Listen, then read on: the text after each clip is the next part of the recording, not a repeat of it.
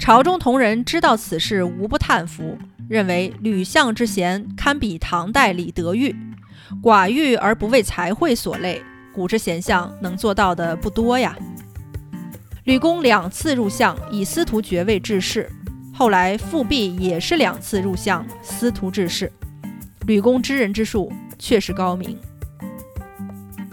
不读好书，只读有趣的。我是主播小书童。之前在洛阳城外画前陈里讲过吕蒙正，宽厚容忍，度量大，二十年做宰相，为宋太宗特别眷顾。吕相寡欲不贪，有个朝士想结交吕相，家里有一面古铜镜，自言能照二百里，想通过堂弟吕蒙选献给吕相。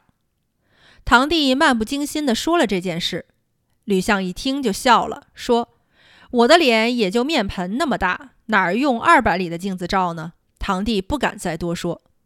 朝中同人知道此事，无不叹服，认为吕相之贤堪比唐代李德裕。寡欲而不为财会所累，古之贤相能做到的不多呀。吕蒙正致仕后，回到洛阳老家，住在洛城外的南州坊。宋真宗西祀坟阴，路过洛阳。吕相那时还能迎驾，真宗皇帝幸其宅地，坐在堂中。真宗皇帝问吕蒙正：“卿几个儿子，谁可用啊？”吕相回答说：“臣诸子皆豚犬，不足用，有侄吕夷简，宰相之才也。”真宗皇帝记住他的话，后来果然有大用，在宋仁宗朝做了宰相。后来吕宅转归张姓人家，御座始终留着。新主人也不敢住在正室。此前复辟的父亲很穷，在吕相门下做木客。一日对吕相说：“我儿子十几岁，想让他在吕府书院做个小吏。”吕公就答应了。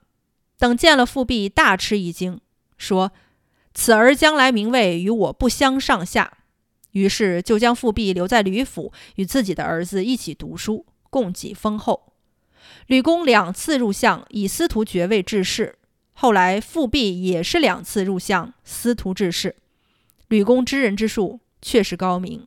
吕夷简也学到了吕蒙正的知人之术。当年文彦博从兖州通判任上回京，吕夷简一见知为贵人，就对文彦博说：“兖州墨好，你带点给我。”第二天，文彦博送来墨锭，吕夷简熟视很久。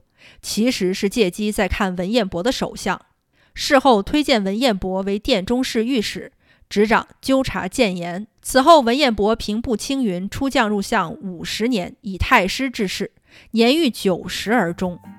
天下人都说文彦博、复辟二公均出自吕氏之门。大宋人才兴旺，盛世百年，也有吕家的功劳。